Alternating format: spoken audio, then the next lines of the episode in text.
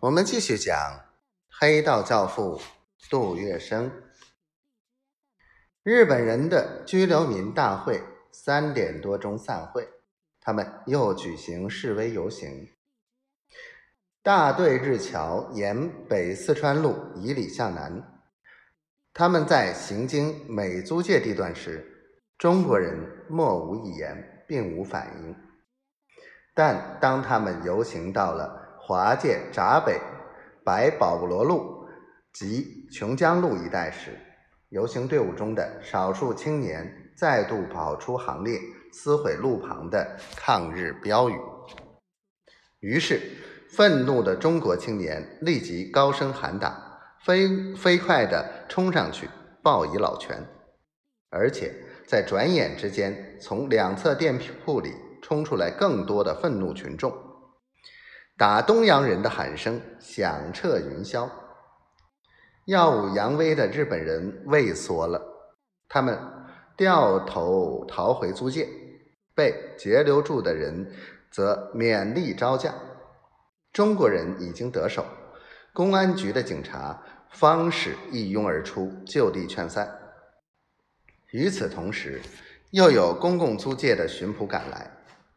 这事出偶然的中日民众第一仗，是日本游行大队遭到迎头痛击，四下溃逃作鸟兽散，而中国民众则打了人又出了气。最妙的是，英普房群捕以保护为名，捉去了三名日本青年。东洋人逃回家中，气喘吁吁，大不服气，于是又频繁接触，计划。出动反击，然而他们没想到，第二天一早，他们又挨了当头一棒。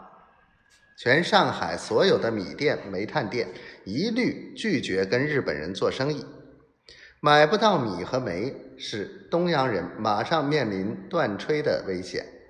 于是他们大起恐慌，而且气愤难忍，但是他们却又不敢动蛮。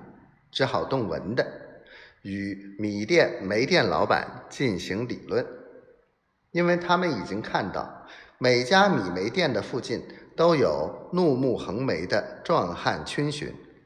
如果他们不是劳工群中的英雄，便是白象地界里的打手。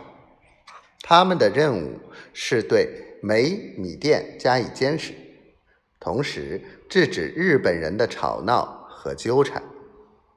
殊不知，这些暗中组织者和巡逻的打手，全是杜月笙的部属。